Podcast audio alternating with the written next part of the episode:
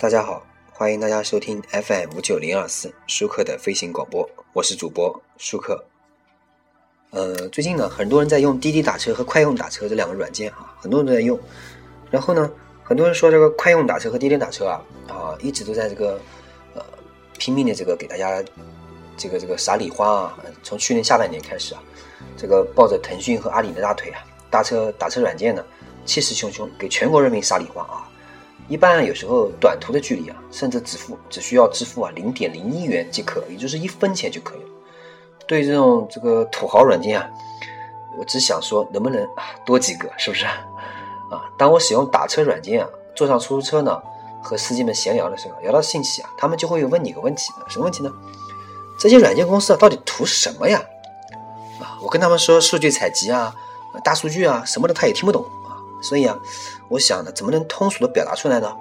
通俗的解释免费背后的商业日这个逻辑呢？所以呢，便有了今今天这期节目啊。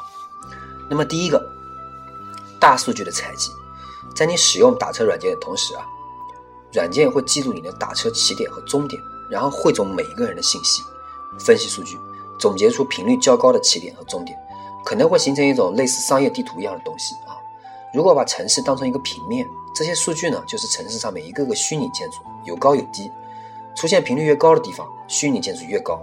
通常来说啊，火车站、商业中心或者高校虚拟度高较高。比如说在北京的话，我们打个比方，在北京，那么国贸肯定会非常高。在太原的像，呃，很多这个和信摩尔肯定非常高啊，很多人都都知道。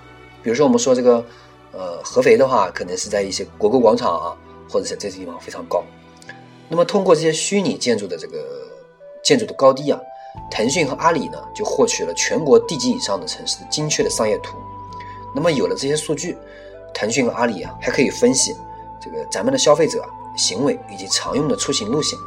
那么这些数据有什么用呢？啊，我是这么想的。嗯，那么第二个就是就是我说的第二个了，信息的价值。你想一下啊，腾讯通过 QQ 和微信知道你每天聊什么。通过打车软件知道你家住哪，你平时去哪买东西，你喜欢去哪玩，这是覆盖全中国数亿人口的数据，这是多么值钱的一个数据啊！是不是？这也是腾讯不惜花上数十亿美元或者人民币来购买的信息。这么庞大的、精确的、详实的、细致的数据，简直就是金矿啊！它可以干什么呢？那么就是第三点了：商业地产和商业住宅的规划咨询。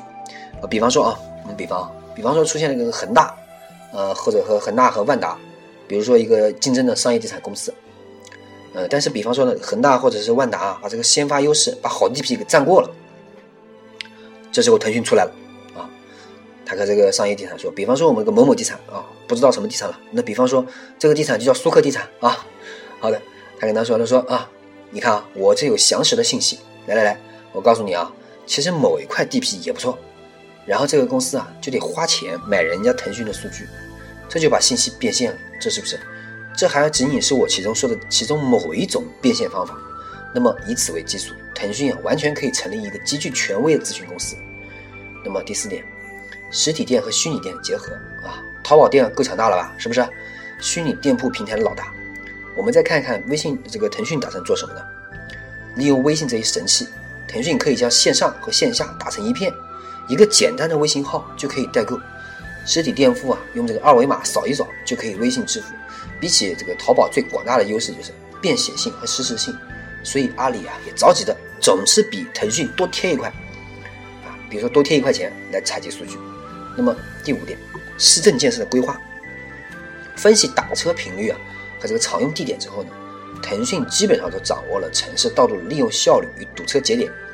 由此出发，可以给市政建设部门提供这个数据支撑，来改善交通，缓解这个堵车现象，提高城市道路的使用率。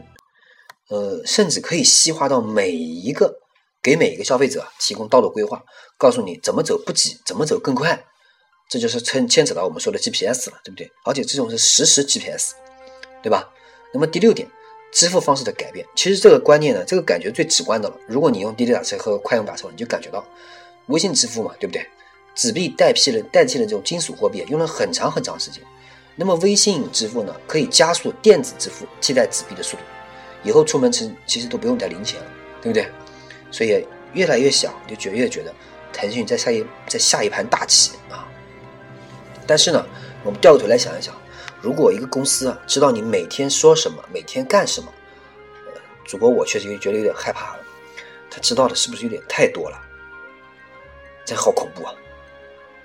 啊，那么本期说的就是打车软件如何盈利。那么，感谢大家收听本期舒克的飞行广播，我是主播舒克，谢谢大家收听，欢迎大家关注我的微博、微信、QQ，谢谢。